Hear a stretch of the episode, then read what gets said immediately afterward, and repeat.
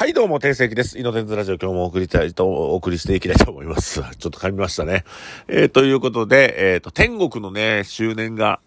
あの、もう佳境に迫っておりまして、えー、明日で、まあ、てあの、周年ウィークは終わりですけども、えー、今月いっぱいはね、なんか続けていきたいって勇気が言うてるので、えー、皆さん天国にね、たくさん行ってほしいです。で、あの、受選教の方で、2月の12日、もう一回言いますね。2月の12日に、春の新メニューお披露目会をやりますので、えーちょっとあの、招待制にはなりますけども、えーちょっと皆さん、あの、連絡させてください。あの、招待制でいろんなね、あのー春の、新しい新メニューを、えーお食事いただいて飲み放題もついて、まあ、4000円という価格でやりますので、あの、ぜひ来ていただければなと思います。これね、ほんまに限られた方しか、あの、連絡しませんけども、えー楽しみにしてください。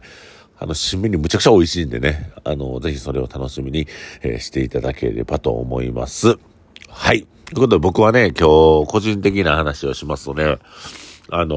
ーまあ、今、ちょっとサウナに行ってきましてね。まあ、2セットほどして、家に帰ってきて、ちょっと晩酌でね、これ何？あの、カップ、なんか、カップのやつでさ、ご飯入ってるやつわかります？なんかスープと。これ、カリー飯っていう、日清から出てるやつで。これ美味しいですね。なんか、あの、これに僕、あの、何やっけ、油のやつ、に肉と油入ってるやつを入れて、これ食べてるんですけど、これと当てにして、えー焼酎ハイボールを3本とビールを1本で、えー4本ほど飲んで、もう寝る前ですよ。ね。あの、寝る前に、えーちょっとこう晩酌をしておりますけども。で、あの、昨日が、ちょっと僕らの周りで出会いがない、えーという風にね、えーで、ない、やっぱ30を超えると、女性もそうですね、35歳の、えー女性の方々と飲んでまして、で、まあ僕らも、まあ俺なんかもう40万やからね、ねえあのー時間経つのほんま早いな、もうあっという間に死ぬんやろな、なんかもう、ああ、どんどんどんどんやっていかなあかんけど、まあ頑張ってね、生きていますので、40万円なんで、まあまあ、いわゆるアラフォーの男女が集まって昨日飲み会やって、ちょっとね、えー、なんていうか、縁を紡いでいくというか、そういう活動を僕、個人的にはこそこそこそこそやっておりますんでね。あの、ちょっと出会い欲しい方はぜひ僕に連絡一報いただければ、あのね、僕ね、ちょっとこう、こういう感度が高いので、なんかね、こう、この二人って合うなっていう感度が高いので、割と、あの、イノテンズの周りで、あ、なんかこの人とこの人合うなと思った時紹介したら付き合ったり結婚したりしてるんで、あの、そうですよね。だから本当になんかこう、縁を繋いでいくというか、あの、ぜひなんか、なんていうの、出会いに困ってる方結婚したい方は僕に相談いただければ、まあ個人的にペペペッとなんか飲み会なんか開きますんで、えーよろしくお願いしますということで、えー、頑張っておりますね、僕も。僕も婚活中ですから、まあ頑張って婚活をしていってね、えー、いい女性と出会いたいなと思ってますけど、ね、皆さんどうですか？ね、あのー冬場ってなんかこう、こもりがちになりますけど、えー、まあここふ2日間ぐらいめっちゃ寒いけど、まあ言うてもね、あの、この寒いのもこの1ヶ月だけですから、なんか寒いのも楽しみたいと思ってますけど、あの、3月になったらまたぬくなりますんで、またね、ボケーとみんなでなんか花見とかしたいな。春とかね、花見とかしたいし、なんか飲み会とかしたいですよね。ちょっとこう、この2ヶ月ぐらい忙しいのもあって、ご飯行ったり飲みに行ったりとか、特にね、あの、やっぱイノテンズのスタッフと行きたいですよね、みんなでね。でもなんか、それがなかなか達成できず、なんか話したい話もできず、ちょっともうミーティングの時間しかなくて僕も本当になんか申し訳ないなと思ってるんですけども。で、そのミーティングで最近よく出る話で、僕がミーティングで言う話なんですけども、なんかそれが結構各スタッフに、なんか、こう、なんかあの、なんていうかな、か会話の中で結構出てくる話がありまして、まあそれについてお話したいなと思うんですけども、なんか頭の中って結構単純で、すごい単純なんですよ、頭の中って。って僕は思ってて、えー、頭の中すごい結構単純で、なんか嫌な時ってめちゃくちゃ嫌なことばっかり考えるし、で、めちゃくちゃ嫌なこと考えてる時って、めちゃくちゃ嫌なことが起きるんですよ。で、えっと、いい時ってずっといいじゃないですか。で、いいことばっかり目につくんですよ。だから常に、あの、ポジティブなマインドを頭の中に記憶させていくっていうことが大事で、あの、僕も二日酔いとかって結構バット入ってやばいなっていう時あるんですけど、この時に、この、もう皆さんもね、ぜひこれをやってほしいんですけど、あのー、なんか嫌な時ってあるんですよ。ちょっと調子悪いなっていう時、これの解決方法を僕はちょっと教えたいと思います。あの、嫌な時っていうのを、まあ頭の中でとてもね、動きがシンプルなんで、嫌なことが多かったら嫌なことしか目つけへんくなるんです。嫌な時ってなんかしんどいなと思ってたらしんどいことどんどん起きますから。でそれの解決策。僕も二日酔いとかで昨日あんな言うと思うこんなんで心が苦しくなってしんどくなるんですけど、それの解決策が一個あるんですけど、あの、もう言おうかな？言っていいですか？言っていいですか？僕 TVer っ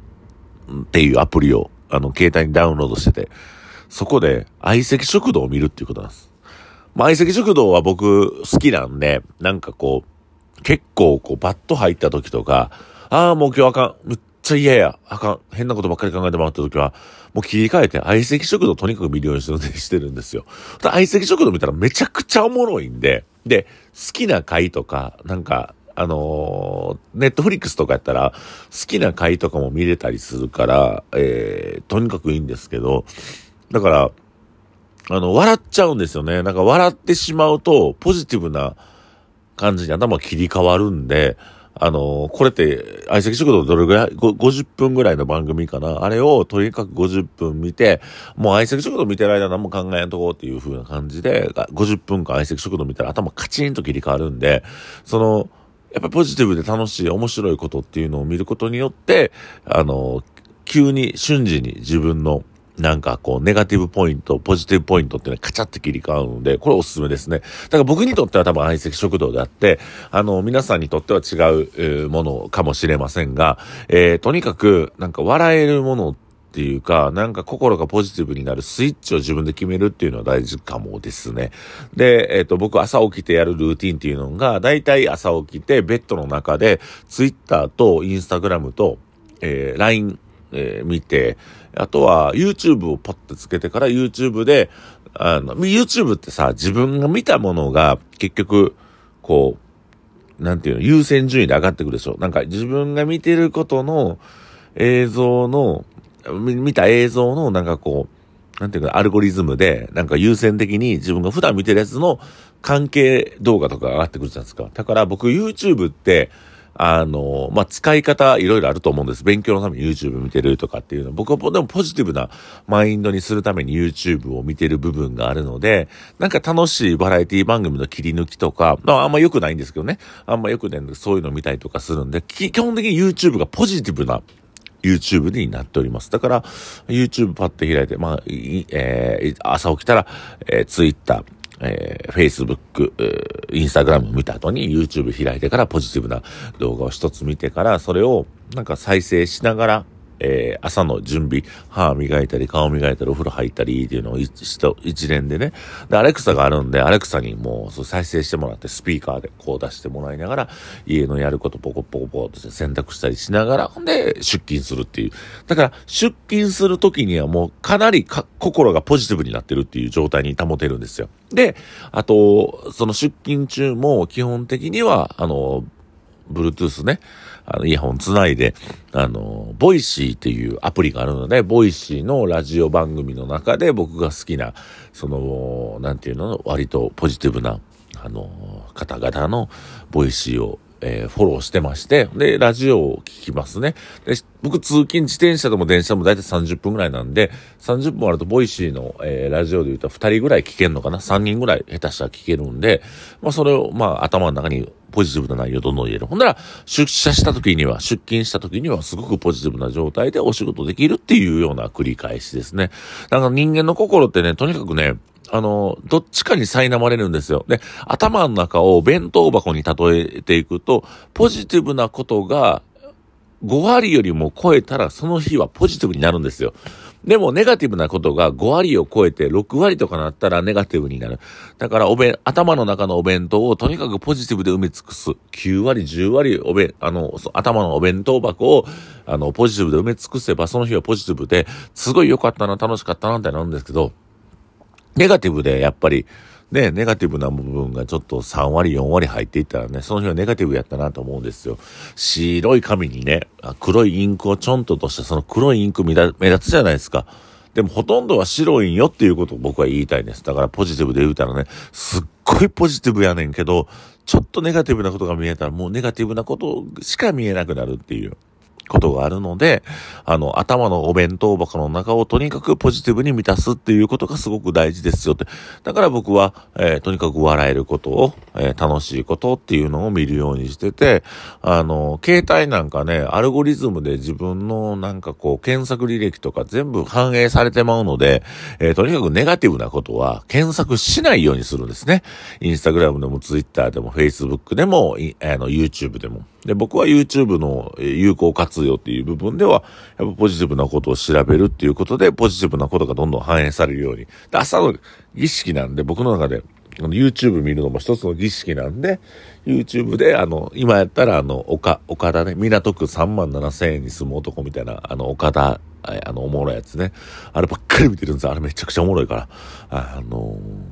おもろいこと笑うっていうことはすっごい大事なんで、一人で部屋を追ってもね、なんかそういう動画見たらめっちゃ笑っちゃうじゃないですか。なんかそういうのすごい大事なんで、あのー、とにかくね、頭の中にネガティブで埋めたらネガティブになりますから、えー、1割でも2割でも多くポジティブを保つために、自分の触れる環境、自分が触れる情報の環境をとにかくポジティブにすることっていうのが大事です。頭の中のお弁当箱をポジティブで満たすことが、えー、いいというお話を今日はさせてもらいました。皆さんどうですか？ネガティブな情報に触れず、ポジティブにな情報触れましょう。ポジティブなやつ誰か、そう、俺。だから僕に会いに来てありがとうございます。おやすみなさい。